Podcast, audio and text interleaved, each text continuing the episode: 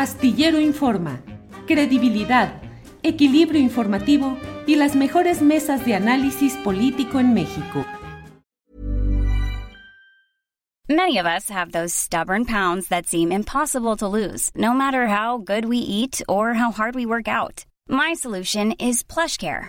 PlushCare is a leading telehealth provider with doctors who are there for you day and night to partner with you in your weight loss journey. They can prescribe FDA-approved weight loss medications like Wagovi and Zepbound for those who qualify.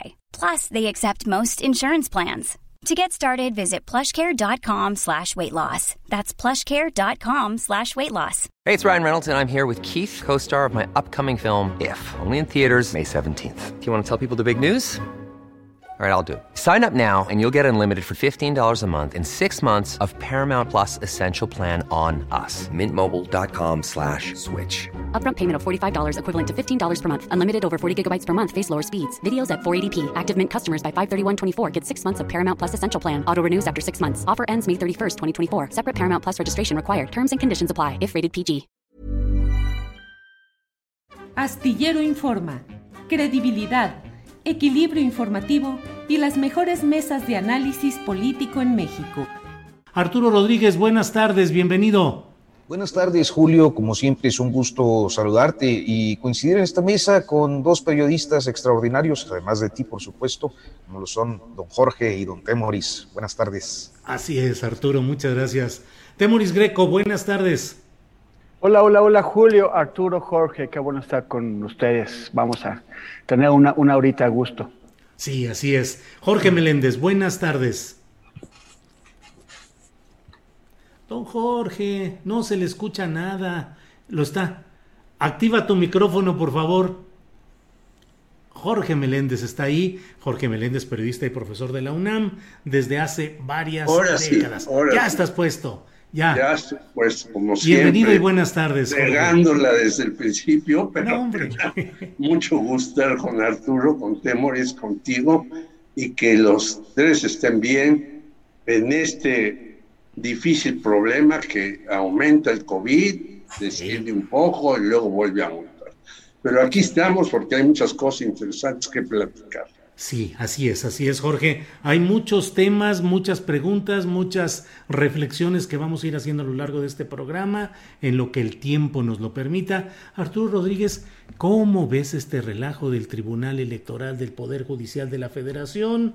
Eh, tumban a un presidente, al magistrado Vargas, emerge el calderonista eh, Reyes Rodríguez Mondragón y ahora está uno nuevo y el presidente dice que no está satisfecho. En fin, ¿cómo ves todo este, lo que va sucediendo que podemos ir desmenuzando eh, ampliamente? Arturo, por favor.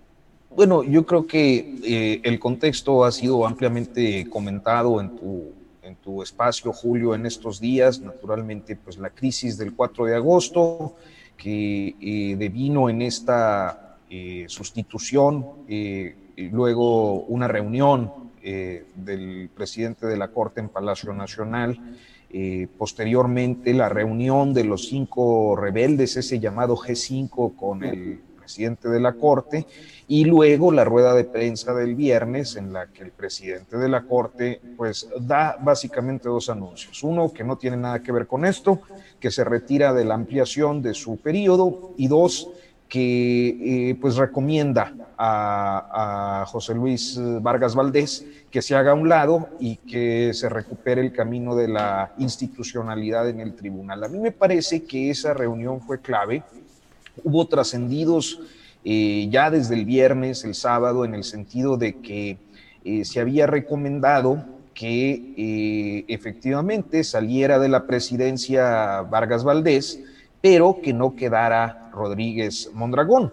Y en ese sentido, ir perfilando una nueva votación que pudiera quizás favorecer a quien fue la primera presidenta del tribunal a partir de 2016 en la integración de este pleno, eh, como lo es Janino Tálora, que es quien además eh, pues parece haber dado la cara en la rebelión del día 4.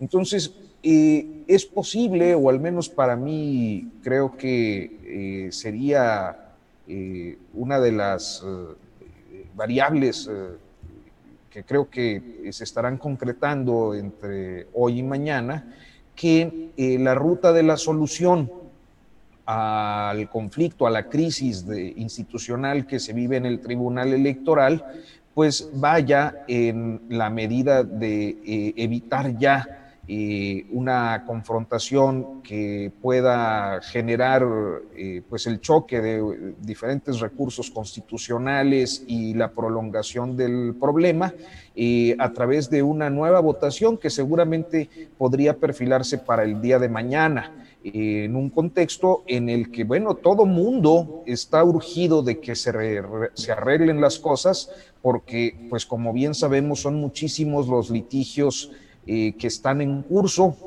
algunos de ellos que exigen una mayor premura, porque, bueno, ya la Cámara de Diputados se renueva en 20 días, 21 días, y eh, esa renovación exige que en las próximas sesiones terminen de resolver los casos, al menos los que tienen que ver con diputaciones federales. Y claro, está el asunto de muchísimas otras impugnaciones entre estas cuatro gubernaturas, una muy destacada Michoacán, que me parece que es uno de los temas que ellos están eh, y que además sería uno de los que motivaron el conflicto. Eh, dos, eh, una cantidad extraordinaria de, diputaciones locales, presidencias municipales y hasta regidurías y sindicaturas. Entonces, el, trabajo acumulado es enorme y creo que a todo mundo, fuerzas políticas, gobierno, eh, poder judicial y a los propios magistrados, pues les, les apremia resolver esta situación que yo estimo será en las próximas 24 horas, Julio. Bien, Arturo, muchas gracias. Temoris, Temoris Greco, ¿qué opinas de lo que está pasando en el Tribunal Electoral y todas las circunstancias aledañas, turbulencias en lo general? Porque el propio eh, ministro presidente de la Suprema Corte tuvo que decir no a la posibilidad de extender su mandato por dos años y ahora la crisis en el Tribunal Electoral. Por favor, tu opinión, Temoris. Sí, bueno, creo que, eh, lo, que dijo el presidente de la Corte, Arturo Saldívar, también se vio presionado por, por, varios hechos, tal vez por no llegar a la misma situación en la que se encuentra eh, o, la, que se llegó a, encontrar antes de su renuncia el magistrado Vargas. Eh, es que, que, no, no quedar confrontado con una facción opuesta, no llegar a una, una situación dramática, espectacular, vergonzosa, de división del órgano en dos facciones.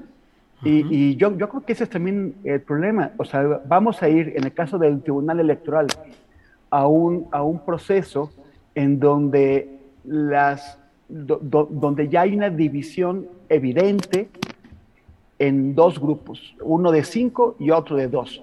El de cinco tiene ahora la, la, la presidencia por ese momento a través del magistrado Felipe Fuentes y, y son los que van a conducir y tienen todo para, eh, para imponer a un, a un candidato. Pero la, verdad es que de las dos facciones no haces un, un tribunal. o sea, de, de, las dos, con, las, con las dos facciones no, no, puede, no podemos tener los, los ciudadanos la certeza de que tenemos un órgano capaz de, de dirimir con justicia las diferencias que hay en, en, en los procesos electorales. Yo en esto coincido con el presidente, lo mejor que podrían hacer los siete magistrados, incluido Vargas, incluido Reyes Rodríguez y Felipe Fuentes y Janino Talora y sus tres colegas, es eh, hacerse a un lado a través de la, renuncia para permitir una, reconstitución del tribunal, que, pero una reconstitución que tiene necesariamente que contar con un gran consenso político, porque tú no puedes eh, descartar un tribunal faccioso y colocar otro. Entonces, este, necesitamos que se recupere la, legitimidad y la credibilidad del órgano y un primer paso para que esto ocurra es la salida de los siete eh, magistrados. Gracias, Temoris.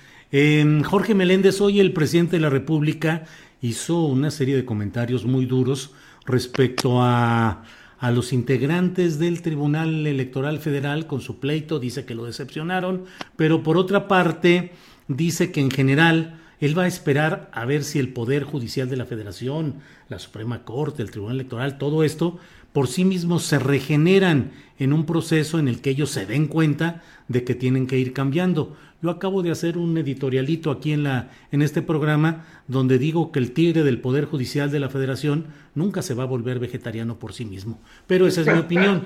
¿Cuál es la tuya? Jorge, ¿cómo ves este tema? ¿Podrá recomponerse el poder judicial por sí mismo? Yo creo que no. Y esta es la una de las flaquezas de nuestra democracia, tan cantadas por los que han también sido beneficiarios de este tipo de democracias.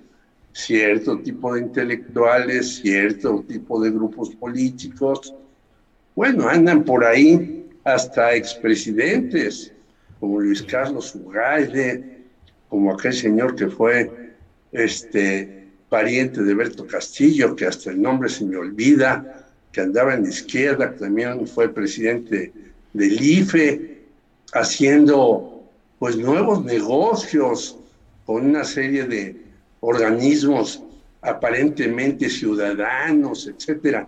Leonardo Valdés Zurita, ¿te refieres? Leonardo Valdés que tú le pusiste basurita.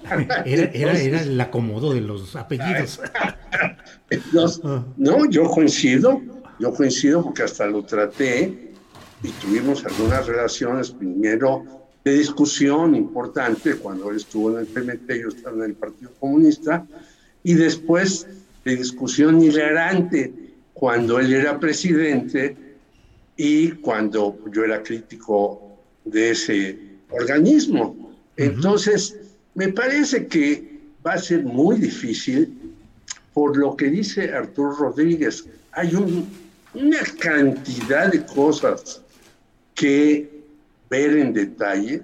Yo creo que no se van a ver eh, muchas, eh, porque van a tener que resolverlas allá y se va, ¿no? Es decir, tenemos tantas cosas que vamos a poner atención en tres o cuatro, para decir que salvamos el asunto, pero muchas se van a quedar pendientes. desde incluso candidatos ciudadanos que se han quejado, ellos ganaron y que les dieron el triunfo a, determinados partidos. Entonces yo creo que el asunto es muy, muy complejo, es parte de esta partidización que hubo durante muchos años que no era otra cosa más que una serie de componentes entre el presidente en turno y los partidos. Llámese partidos del PRI, cuando estaba el Baester ahí, o llámense partidos eh, de izquierda, entre comillas, como el PRD, que también metía sus manos aquí, allá y demás. Bueno, en Michoacán, todo el mundo sabemos que Silvano Aureoles llegó porque era el tapete de Enrique Peña Nieto cuando él era presidente de la Cámara de Diputados. Entonces no lo ganó porque eso. Y luego el señor se ha ido a quejar aquí, allá, allá. Y de repente Dolly Esteves lo, francamente, lo desnuda totalmente. Y dice, el señor vino acá a decir que hay un narcopoder en México, del cual ya hablaremos seguramente más adelante, y resulta que no es cierto lo que dice. Los congresistas no lo recibieron con esa atención, ni pensando lo que decía. Entonces yo creo que tendría que haber un cambio muy serio en el tribunal, en la Suprema Corte, en muchos lados, y no seguir lo que hemos vivido. ¿Qué pasará pues yo creo que va a ser muy complicado que renuncien todos en el tribunal y que haya un nuevo tribunal rápidamente. Por eso yo creo que lo que dice Arturo puede ser este, viable que la señora Otálora pueda nuevamente ejercer la presidencia con todos los asegúnes que ya tiene, porque ya también tiene cuentas pendientes en el asunto. Entonces, y que resuelvan muchísimas cosas que están necesitadas y urgentes de resolver. Y ya después, pasados estos sustos, asegúnes y recomposiciones, pues a lo mejor sí ir a lo que señala López Obrador y plantea Teboris, hacer una recomposición a fondo de este tribunal y de muchas otras cosas. Y el ministro Saldívar, tan elogiado durante mucho tiempo, pues le jugó también al vivillo, porque se esperó, se esperó, se esperó, hasta que le dijeron, compadre, a lo mejor eh, la sentencia que viene de tus cuates es negativa, mejor también, como José Luis Vargas, hasta un lado. Y es lo que hizo y dijo, yo ya no le entro a esto, gracias, cumplo mi periodo y ahí se ve. O sea, vemos toda una serie de, de maquinaciones que en otros países donde hay este tipo de democracias, pero no tan churriguescas como yo las he llamado, se resuelven de manera más fácil. Aquí va a ser muy complicado todo eso, va a haber etapas y estas etapas esperemos que no sean tan preocupantes y tan difíciles de resolver. Bien, gracias Jorge. Eh, Arturo Rodríguez, ¿te imaginas cómo perfilas, cómo puede ser el 2024 que será, según todo lo apunta, una contienda electoral y partidista fuerte? no sé si de resultados cerrados, pero cuando menos de mucha enjundia de los participantes, si continúa esta misma composición del Tribunal Electoral. Me parece a mí que han quedado profundamente desacreditados estos magistrados. Y del lado del Tribunal eh, de la Suprema Corte de Justicia de la Nación, pues los comentarios del propio presidente son absolutamente de desacreditación ¿Podemos avanzar como país en la expectativa de mejorías democráticas, de avance social con este Poder Judicial, Arturo? Bueno, mira, yo creo que eh, es muy claro que pueden cambiar algunos perfiles en el Poder Judicial, eh, pero y tampoco creo que cambie mucho el sistema. O sea, hay, hay un sistema histórico arraigado, eh, muy arcaico en, en muchos aspectos, anclado en prácticas pues eh, poco evolucionadas para la exigencia de, estos tiempos en general y de una democracia más eh, eficaz. entre otras cosas, son muy poco transparentes. Creo que parte de lo que estamos viendo en esta ocasión es que el conflicto, que además yo insistiría en que no es, eh, no es novedad, es un conflicto eh, que si bien está ya en este momento, pues ha sido de origen, los dos grupos que se han ido ahí este, configurando a veces eh, con más votos de un lado que de otro, pero que a final de cuentas han mantenido en mucha tensión al Tribunal Electoral. ¿Cómo llegar a 2024? Pues yo creo que con, con, un sistema muy similar y con una serie de perfiles que no van a cambiar mucho. La, carrera judicial tiene perfiles que se han formado en un mismo sistema y en formas de, hacer las cosas. Eh, más o menos son las mismas escuelas jurídicas las que prevalecen en, el pensamiento y la constitución eh, intelectual, inclusive filosófico-jurídica, en el caso de los que estudian un poco más. y por lo tanto, me parece que pues no, no esperaría yo un tribunal demasiado distinto eh, en, los próximos años, Julio. Bien, gracias Arturo. Sobre este mismo tema, Temoris, eh, ¿cómo ves eh, ese futuro que lo estamos viendo ahorita con muchos tambores de guerra partidistas y apenas estamos llegando por llegar al tercer año efectivo de poder del presidente López Obrador y a tres años de su de su cambio, de su relevo, y sin embargo, pues la pasión y la, enjundia política están muy manifiestas. Eh, ¿Cómo ves a estos magistrados y a estos ministros? ¿Se requeriría un cambio como el que en su momento hizo para sus propios intereses Ernesto Cedillo, quien cambió la eh, conformación de la Suprema Corte de Justicia de la Nación, sería necesario remover a magistrados y a ministros del Poder Judicial?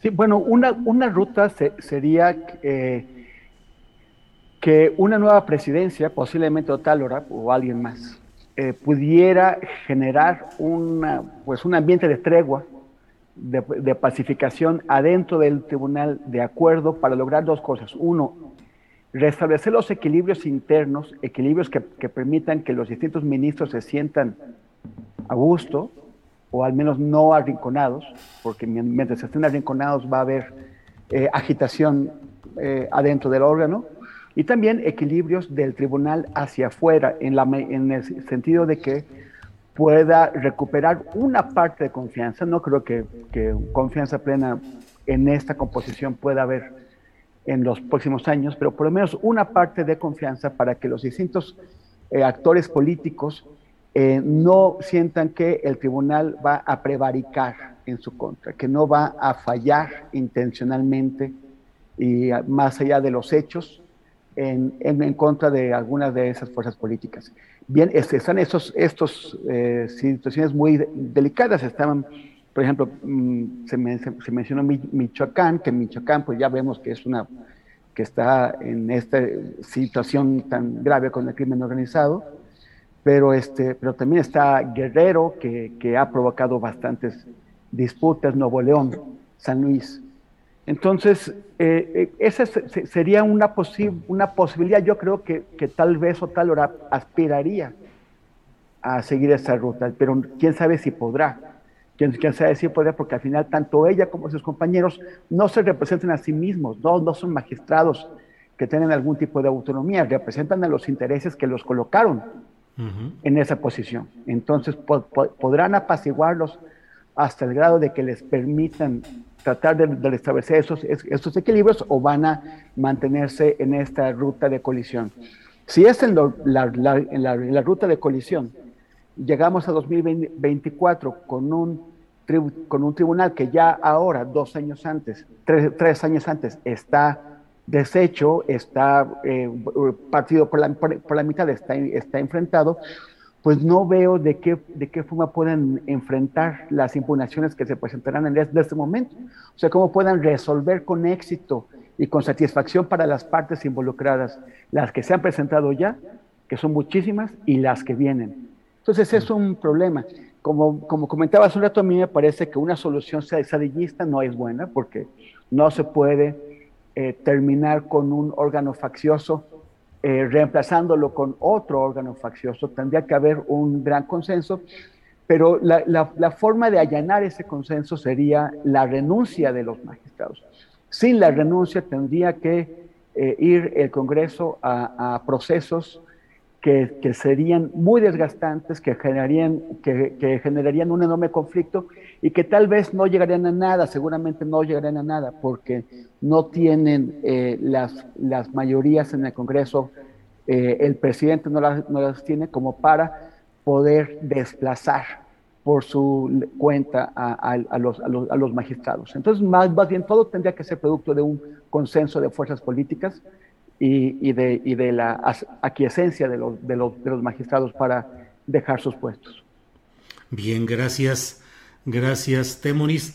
Eh, Jorge, Jorge Meléndez, en diciembre de 1994, Ernesto Cedillo, que llegó a la presidencia de la República luego del asesinato de Luis Donaldo Colosio, y todavía con la fuerza y la presión de Carlos Salinas de Gortari encima de él, pero él tomó decisiones en las cuales propuso y obtuvo reformas constitucionales que hicieron que hubiese bajaran de 26 a 11 el número de ministros de la Suprema Corte de Justicia de la Nación y jubilaron a los que estaban en esa condición y entró una nueva eh, relación de ministros de la Suprema Corte de Justicia de la Nación. Estoy viendo lo que en su momento publicó el diario El Universal y venían las declaraciones de Ignacio Burgoa Orihuela, el gran constitucionalista, que según esta nota de José Luis Flores, dice, desde este lunes existe en México un virtual vacío en el Poder Judicial de la Federación, afirmó indignado el constitucionalista Ignacio Burgoa Orihuela. En fin, de que se puede, se puede. ¿Por qué no habría de tomarse una decisión así por parte del presidente López Obrador? ¿Temor a las reacciones? ¿Temor a acusaciones de que fuese una dictadura? ¿Qué podría suceder si el presidente López Obrador le entrara como en su momento el propio Ernesto Cedillo? Pues yo esperaría que López Obrador aprovechara estos últimos años que le quedan, que aparentemente son tres, pero son menos, porque ya que empiece, ya está a todo lo que da el rejuego político. A la señora Claudia Sheinbaum llega hasta inaugurar el jardito de Tlaquepaque y le gritan presidenta, presidenta. El señor Monreal se está moviendo por todos lados con esta eh, iniciativa para eh, que los armeros en Estados Unidos no vendan todo lo que hacen. Ya vimos como los el cártel de Jalisco Nueva Generación están armados hasta los dientes, descubren armas por aquí, por, por acullá. Y el señor Monreal está también activísimo en cómo va a ser la revocación de mandato, en cómo hacer las cosas para que funcionen determinadas cuestiones de aquellas. Y yo creo que es el gran momento, curiosamente, del que el señor López Obrador diga, pues vamos a hacer algo diferente. Pero para hacer algo diferente tendría que tomar la opinión de una serie de organismos que no los han tomado, las universidades, por ejemplo, ¿no?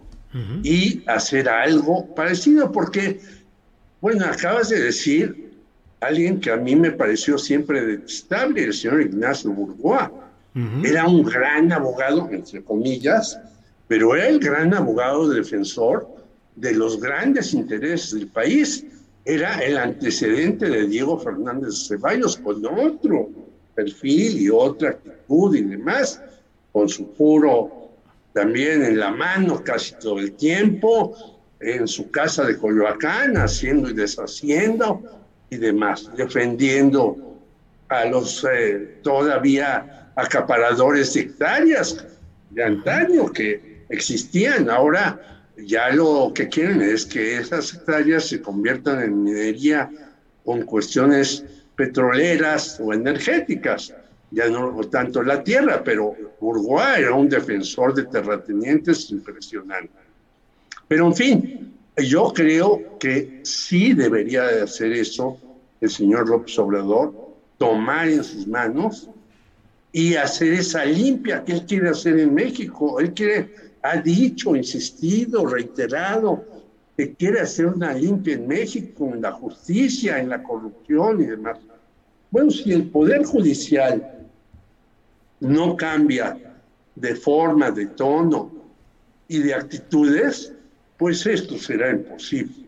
¿verdad? Tenemos un Poder Judicial corrompido hasta la médula los casos de Lidia Cacho, de Israel Vallarta, de Rubén Espinosa, y podemos sacar miles, hay una muestra que el Poder Judicial, desde la Suprema Corte de Justicia de la Nación, recordemos por qué el señor Saldívar se vuelve una persona querida por muchos, el ABC y otros asuntos que los demás ministros pues le daban la vuelta y decían, no, pues esto no corresponde al Poder Judicial, esto es casi de barandilla y demás. Entonces, ahí crece la fama del señor Saldívar y crece la fama también de Olga Sánchez Cordero con algunos asegúnes, también hay que decirlo.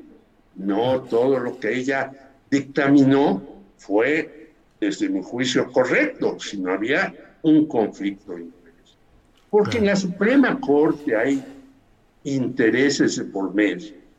Lo vimos con el señor Medina Mora. ¿Por qué llega un señor que fue banquero, que estuvo en el CISEN, que estaba ligado a los Estados Unidos tremendamente con ministro? Porque el señor Peña Nieto lo impone, ¿no?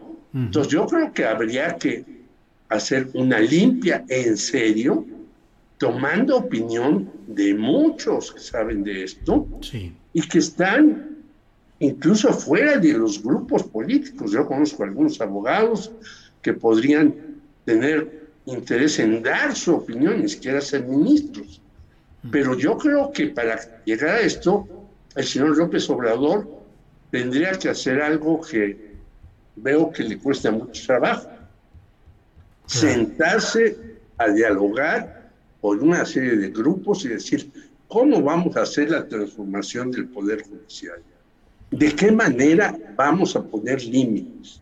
Desde los económicos, bueno, es increíble lo que ganan estos ministros, 400 mil pesos mensuales, más bonos en esto, aquello demás, ya le llegan como al medio millón. Y aún así todavía quieren seguir por abajo de la mesa recibiendo algunas otras bonificaciones.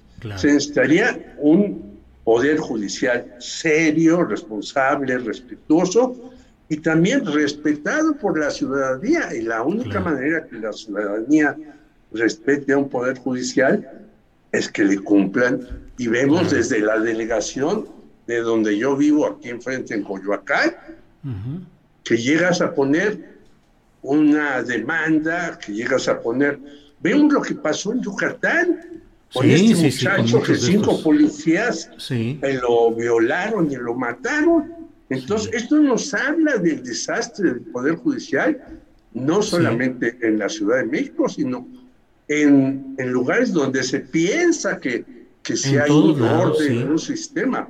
ya no hablemos de Guanajuato, donde el señor Samarripa ya se va a aventar 20 años en el poder, ¿no? Lo cual demuestra que esto está mal por todos lados. Muy bien, Jorge, gracias. Arturo Rodríguez, Arturo, em, pues pasemos a otro tema del caleidoscopio nacional. Este tema de em, pues las amenazas contra Azucena Uresti y contra otros medios de comunicación en un video pues muy rudo y muy descriptivo atribuido a uno de los jefes de los más poderosos cárteles en México. ¿Qué opinas sobre este tema de las amenazas, de la respuesta oficial, de la postura de los propios medios de comunicación? Por favor, Arturo. Pues, a ver, eh, nada más una acotación. Este, me, estaba acordando de eh, cuando la primera temporada del Chamuco este, siempre satirizaban las eh, figuras que en aquel tiempo opinaban y, creo que el constitucionalista que siempre terminaba consultado era precisamente Ignacio, Ignacio Burgoa, que era una especie de, autoridad en el, en el, medio jurídico, especialmente entre constitucionalistas y me acuerdo mucho que lo, caricaturizaban muy chistoso y, le cambiaban la U por una I. Pero eh, volviendo ya al planteamiento que, que nos haces, Julio. Eh, pues mira, yo creo que eh, este caso del video que se eh, difundió en donde se amenaza a la compañera, la colega Azucena Uresti, pues es el reflejo más extremo de una situación continua y generalizada que se vive en este país en relación con el periodismo, con el ejercicio del periodismo, eh, la forma en la que, eh, pues, eh, en tratándose de alguien con tanta notoriedad, yo lo he dicho también en otros casos y creo que es el mismo, que llega a tener una condición como esta y naturalmente, pues, todo un aparato que sale en su defensa y para su protección, pues sí,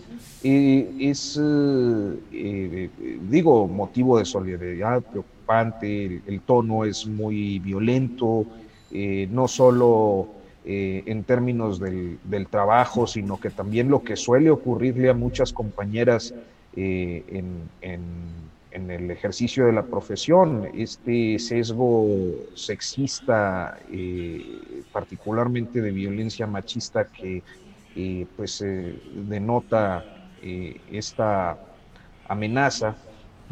este, y que bueno, eh, sí, pues no, no, no merece más que eh, pues la solidaridad y claro la exigencia de que el Estado mexicano sea capaz de eh, eh, poner las condiciones para que el ejercicio del periodismo sea pleno. Creo que hay un, sesgo que como todo en este país tiende a polarizarse, pero que ha sido una insistencia de organismos eh, nacionales, internacionales, eh, especializados en libertad de expresión, derecho a la información, y es que pues hay que evitar eh, la estigmatización de los, periodistas, algo que pues en este país ocurre sistemáticamente desde hace tiempo. Y finalmente diría que quizás algo que a mí me, me, inquieta para ser más eh, específico es el hecho de que eh, pues estas condiciones muchas veces las viven eh, muchas colegas naturalmente con, con, otro perfil socioeconómico, con otro ámbito de exposición más limitado y hasta con otro perfil de aspecto. Y en esos casos no solo muchos de los que hoy están saliendo oportunistamente, como es el caso de, Felipe Calderón y de eh, gente de, esa ralea, y, eh, eh, este, pues la verdad es que no solo no se solidarizaron nunca, ni se han solidarizado, sino que este, pues me parece que por omisión, en ocasiones quizás hasta por acción y sobre todo por aquiescencia, han permitido que el país se convierta en el infierno que es para las y los periodistas. Ever catch yourself eating the same flavorless dinner three days in a row? Dreaming of something better? Well, HelloFresh is your guilt-free dream come true, baby. It's me, Kiki Palmer. Let's wake up those taste buds with hot, juicy pecan-crusted chicken or garlic butter shrimp scampi. Mm. Hello Fresh. Stop dreaming of all the delicious possibilities and dig in at HelloFresh.com. Let's get this dinner party started. Hey, it's Ryan Reynolds, and I'm here with Keith, co star of my upcoming film, If, only in theaters, May 17th. Do you want to tell people the big news?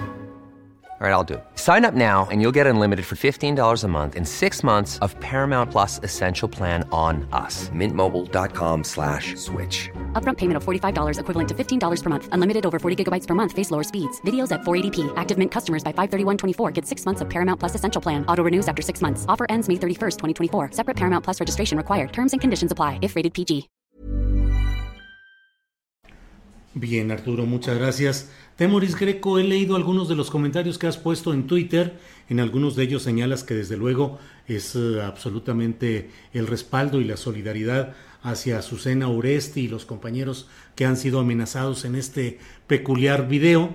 Pero dices también que hay que recordar lo que sufren los periodistas en muchas regiones del país, eh, amenazados eh, a través no solo de videos, sino de acciones muy concretas en una amplia gama de ataque al gremio periodístico. Por favor, tu opinión sobre todo este tema, Temoris.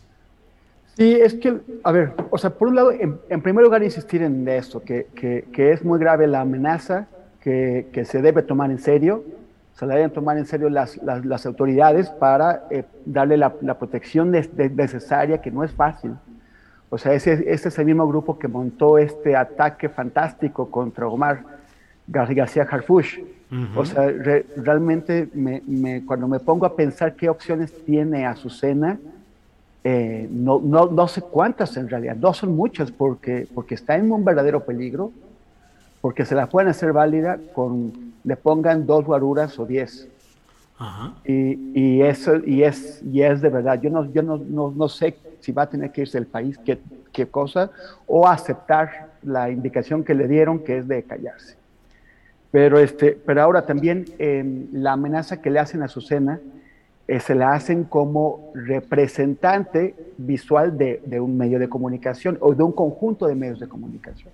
O sea, el, el, mensaje es muy amplio, no es solamente contra ella, es contra Milenio Televisión, contra Televisa, contra el Universal, pero sobre todo, donde se está escuchando esto de una manera muy sonora es en Michoacán con los reporteros locales en Michoacán que saben que así son las cosas, que así suelen amenazarlos, que esas amenazas vienen acompañadas de, de, demostraciones físicas de cómo se pueden hacer las cosas.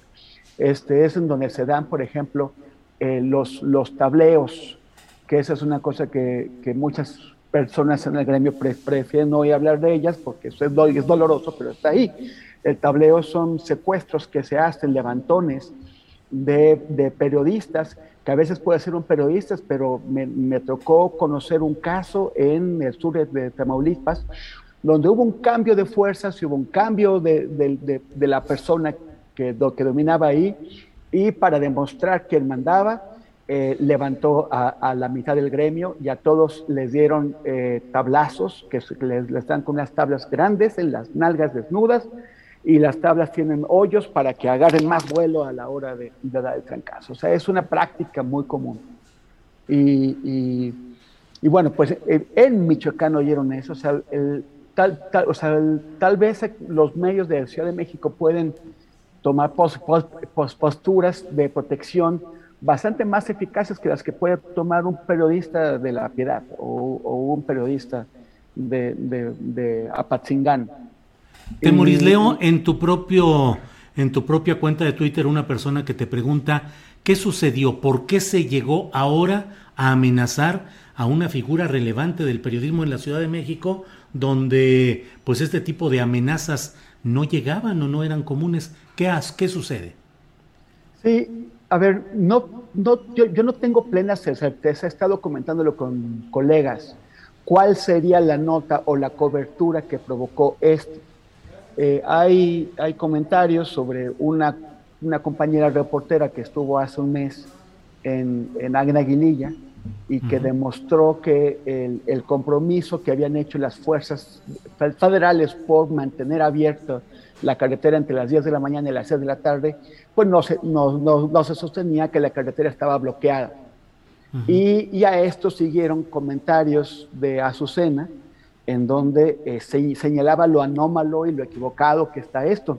No era nada que dijeras, uy, está hablando cosas terribles del líder de este grupo del crimen organizado, que aparentemente si el, encapuchado está hablando con, está identificándose, yo no entiendo cómo es que el encapuchado dice que, que su nombre y al mismo tiempo se mantiene encapuchado. Pero si es efectivamente el Mencho, pues ella se refería a, o sea, no, no, no personalmente a él, sino a, a, la, a, la, situación gravísima que viven allá. Han tenido una cobertura constante sobre lo que ocurre en Aguililla y en, y en, esa zona y Azucena ha hecho comentarios.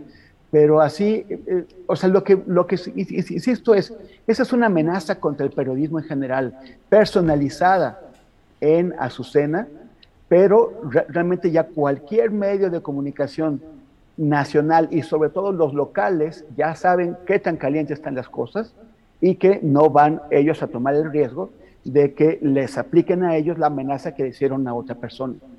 O sea, esto va a, funcionar como un silenciamiento generalizado de la prensa nacional, pero sobre todo de la prensa local, que la prensa local sabe que sí cumplen esas amenazas. Sí. Temoris, gracias. Eh, Jorge Meléndez, como una de las derivaciones de esta amenaza eh, muy eh, personalizada, pues en el caso de Azucena Oresti, pero además a otros medios de información, se produjo ayer, se emitió un comunicado en el que varias empresas, entre ellas las principales de televisión abierta en el país, expresan un posicionamiento en el cual demandan respeto a la libertad de expresión y hacen una demanda enérgica de que se cumpla la ley, de que se combata a estos grupos del crimen organizado. ¿Qué opinas sobre este tipo de comunicados a la luz de lo que sucede no solo con figuras relevantes como el caso de Azucena, con quien, reitero, al menos de mi parte hay una absoluta solidaridad y el señalamiento de que debe ser protegida y deben evitarse este tipo de acusaciones o amenazas, pero ¿qué opinas de este comunicado en específico, Jorge? Primero, yo también, no solamente con Azucena, sino con el compañero que sea, aunque discrepe yo ideológica y políticamente, si un compañero es amenazado más por el crimen organizado, hay que salir en su defensa. Segundo, creo que este tipo de comunicados como los de las televisoras son efímeros, oportunistas y poco serios. Y voy a decir por qué. Nosotros en 1988, yo siendo presidente de la Unión de Periodistas Democráticos, hicimos una marcha de Francisco Sarco a la Secretaría de Gobernación porque no nos recibía el señor Manuel Barti. Eh, hicimos ahí un acto, se abrieron las puertas de la Secretaría de Gobernación, entramos un grupo, le dijimos al señor Bartlett del asunto de Buen Día, nos recibió dos minutos, dijo, tomo nota y se fue. ¿Quién de los medios importantes dio noticia de eso? Nadie, nadie, nadie. En 2008, las periodistas de a pie citaron a una manifestación del Ángel de la Independencia a la Secretaría de Gobernación. Fuimos alrededor de 2.000 personas. A mí me fascinó porque en la UPD, si éramos 150 o 100 o 80, no me acuerdo, éramos muchísimos, ¿no? Y entonces yo dije, Dios mío, aunque no soy creyente, sí existes tú y sí existe la solidaridad de los periodistas. Hicimos la, el plantón, hablaron un montón de compañeros, exigieron, la Secretaría de Gobernación no se abrió, pero tomó nota y dijo que iba a defender a los periodistas y demás.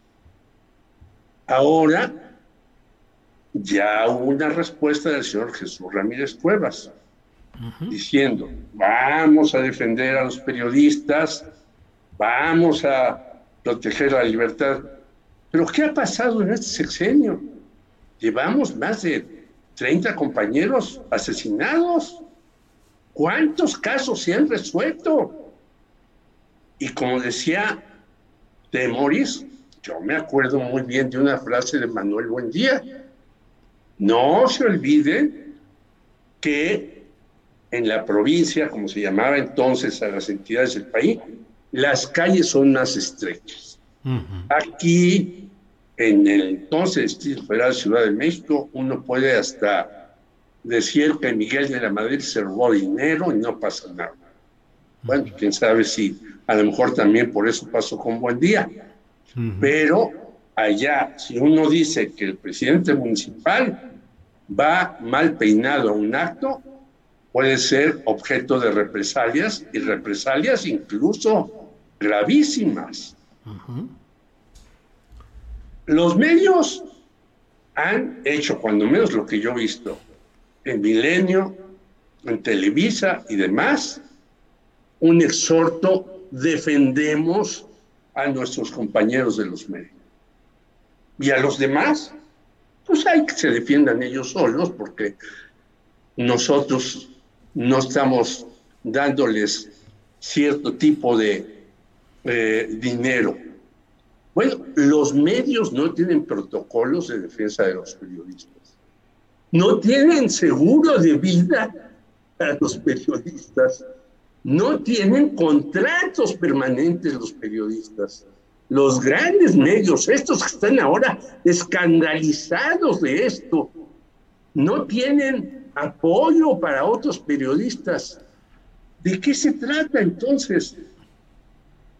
Yo pues digo, habría que hacer un acto multitudinario quienes estamos en una corriente, quien está en otra, y exigir que haya esto. Pero seguimos en un sistema de periodismo que yo defiendo a los míos y los de enfrente son malísimos porque hacen las cosas. ¿Por qué sucede esto de la señora Uresti, que hay que estar con ella? y con Televisa y con Universal y con Milenio y con todos los que sean eh, puestos en la mira.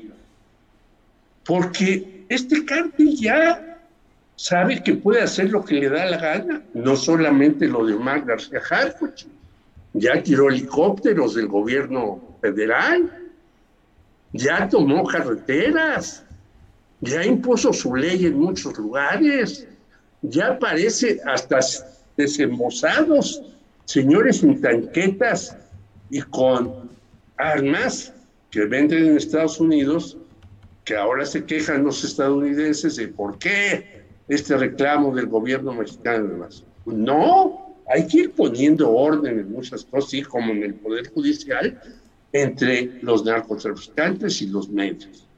Yo creo que mientras los medios, la gran mayoría de ellos, los que siguen ganando mucho dinero, vean solamente por sus compañeros, van a tener las consecuencias que hemos tenido muchos, que hemos alzado la voz y que nos han, no matado afortunadamente, pero nos han incluso corrido de muchos de estos medios por decir cosas que ahora en otros medios se dice que hay cierta censura gubernamental, que yo no la he visto.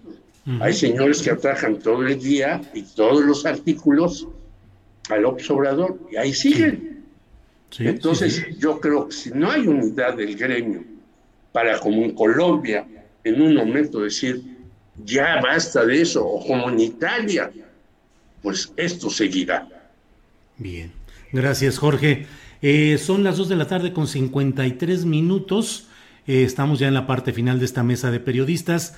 Arturo Rodríguez, em, pues ya el Poder Legislativo, en específico la Cámara de Diputados, va a analizar el tema del posible desafuero de Benjamín Huerta, el diputado acusado de abuso sexual contra menores de edad, y Mauricio Toledo, experrevista, con un historial pues muy señalado eh, eh, bien, en un periodo extraordinario, ¿cómo ves ya esta decisión y que se avance al fin en este proceso de buscar el desafuero de estos dos diputados, Arturo?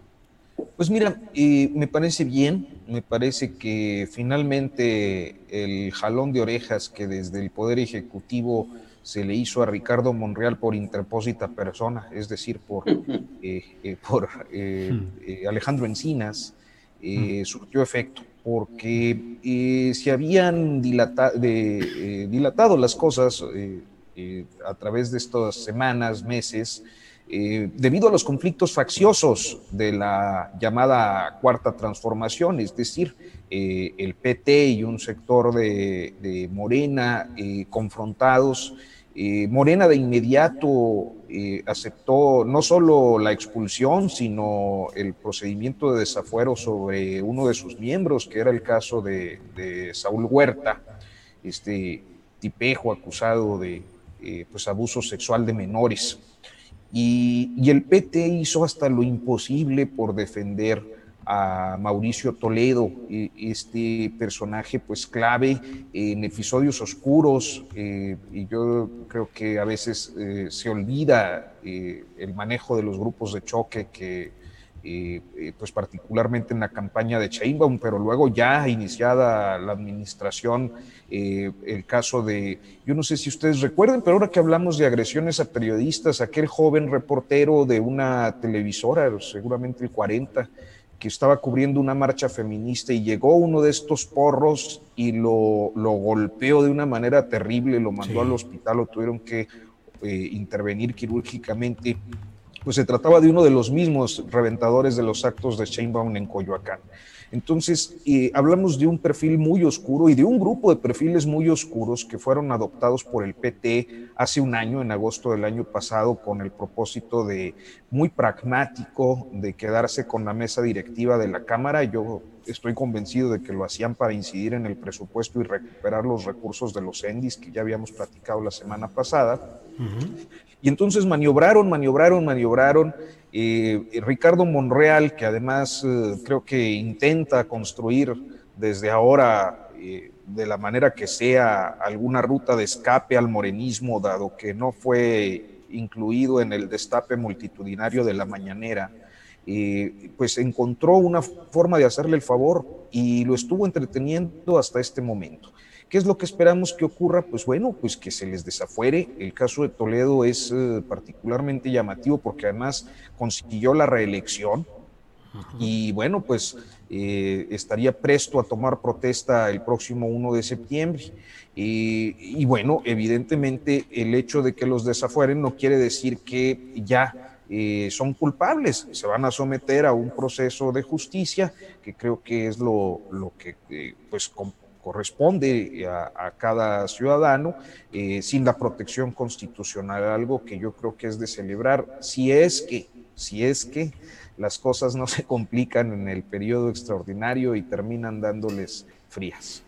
Ah, qué cosas, así es Arturo. Gracias. Temoris Greco, ya estamos en la parte final la parte de los postrecitos, algo que quieras, alguna reflexión, comentario, invitación, incitación, llamado a la rebeldía o a la desobediencia social. No, no es cierto, eso no, pero lo que quieras, lo que quieras eh, decir, Temuris, por favor. Bueno, son, son dos cosas. Una, una sobre, siguiendo lo que, lo que dice Arturo, yo me pregunto qué les dio Mauricio Toledo. O sea, ¿qué les dio? El, Mauricio Toledo eh, fue, eh, ejerció un casicazgo, persiguió a la militancia de Morena, fue especialmente violento con la, con la, con la militancia de, de, Morena, está acusado, o sea, sus golpeadores en uno de esos ataques físicos brutales contra los mítines de Claudio Sheinbaum, murió una, una simpatizante de, de, de Sheinbaum. Esto, fue, esto motivó que lo llamaran, por ejemplo, Gerardo eh, Fernández Noroña hizo tweets que, que, en, que lo llamaba el asesino de Coyoacán. Y esos tweets son disponibles todavía.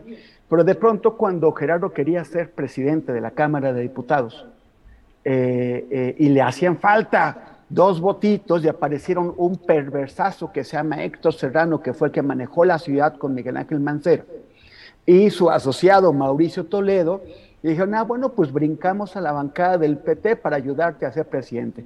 La maniobra fracasó, pero Toledo y Serrano obtuvieron a cambio protección política. Como tú sabes, Serrano se fue a San Luis, donde está ahora con, con, el, con, el, gobernador, con, Ricardo Gallardo, el, el gobernador nuevo, y Mauricio Toledo fue incorporado al PT, fue incorporado a la dirección del PT, y no solamente le incorporaron a la dirección, sino que le dieron una candidatura en un distrito seguro, un distrito que iban a ganar sí o sí, para, sobre todo con el objeto de, que, de garantizarle el fuero y salvarlo de estos procesos. Y el PT ha logrado, se ha comprometido con todo, o sea, uno dice, realmente, ¿qué les dieron? ¿Qué le dieron al PT?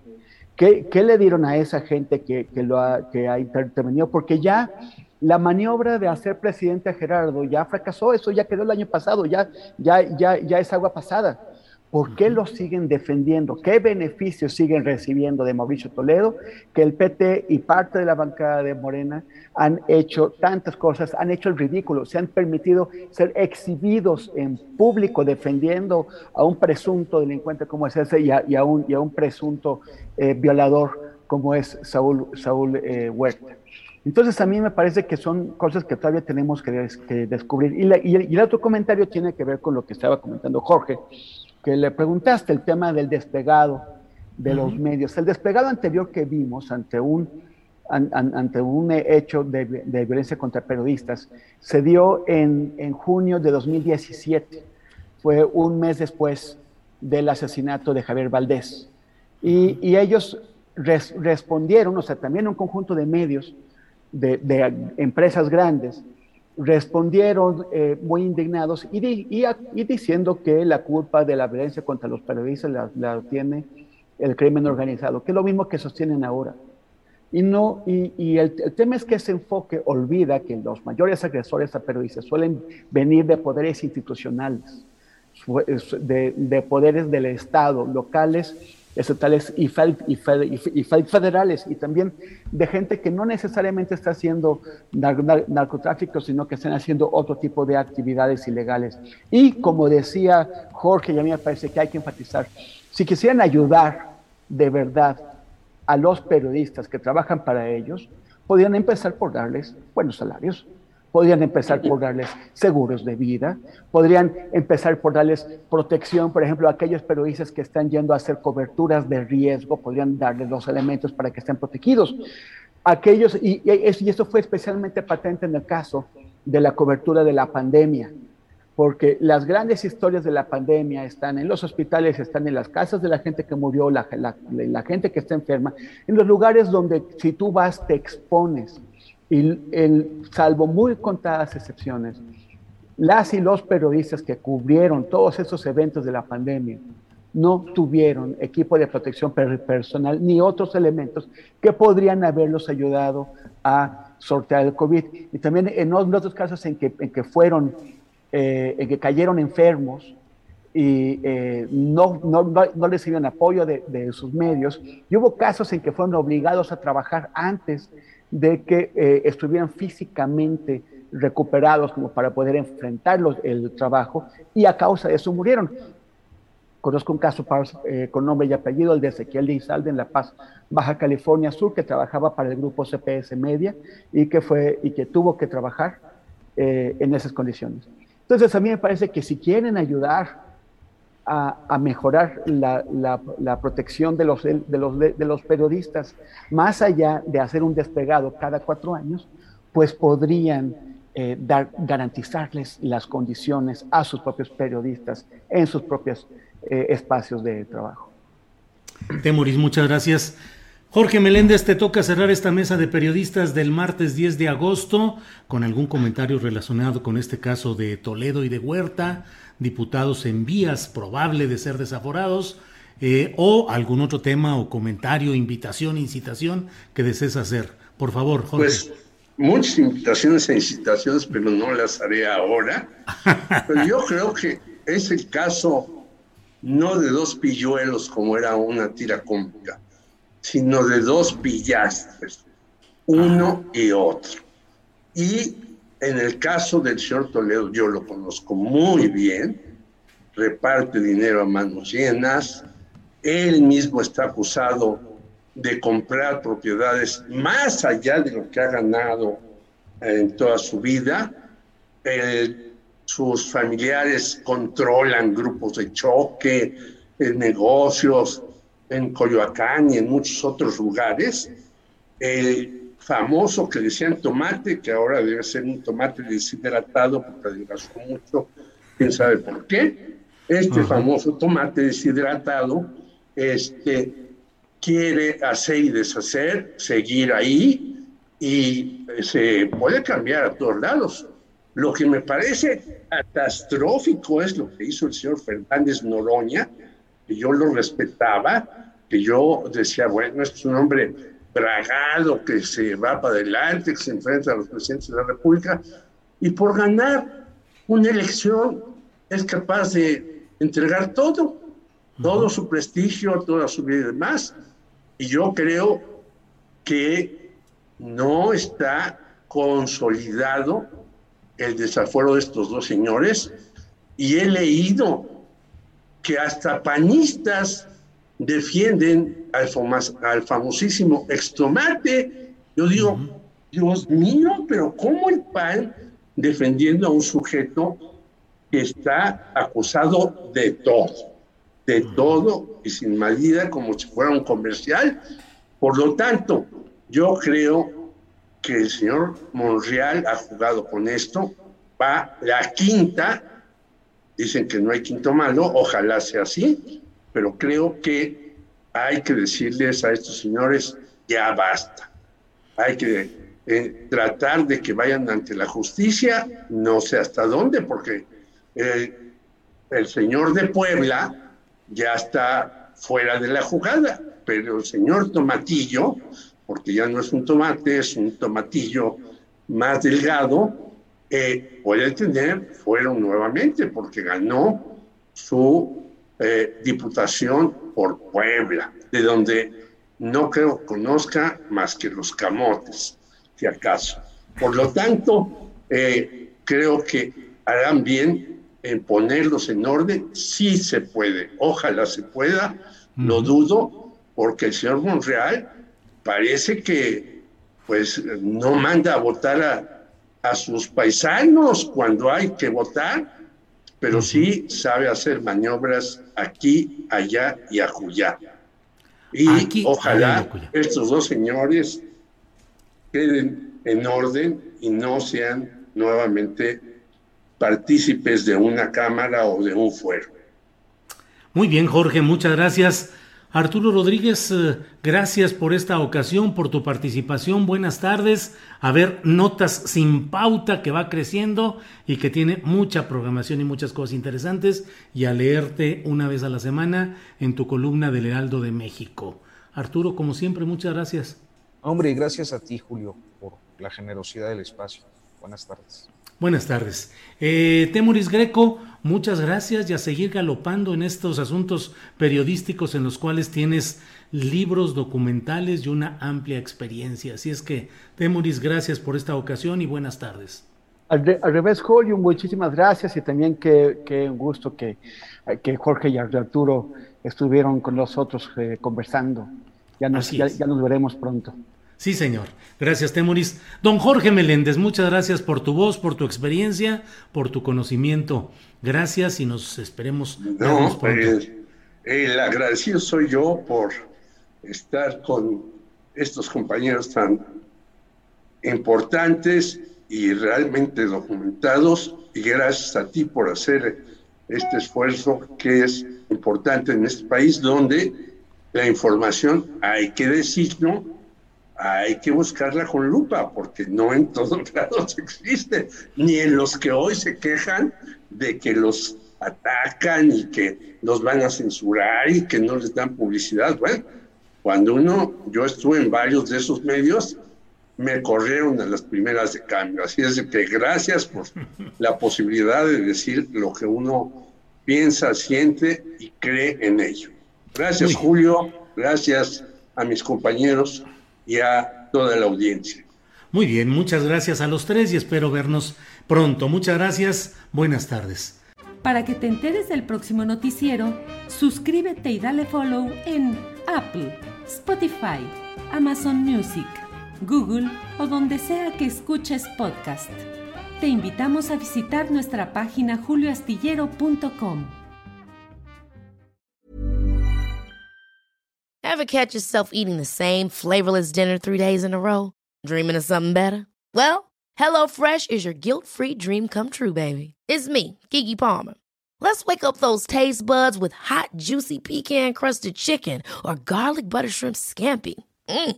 Hello Fresh. Stop dreaming of all the delicious possibilities and dig in at HelloFresh.com. Let's get this dinner party started. Hola, buenos días, mi pana. Buenos días, bienvenido a Sherwin Williams. ¡Ey! ¿Qué onda, compadre?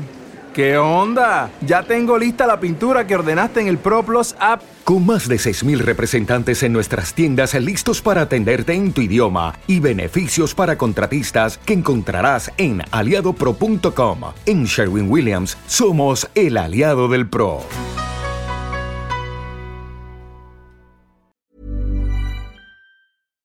Para que te enteres del próximo noticiero, suscríbete y dale follow en Apple, Spotify, Amazon Music, Google o donde sea que escuches podcast. Te invitamos a visitar nuestra página julioastillero.com.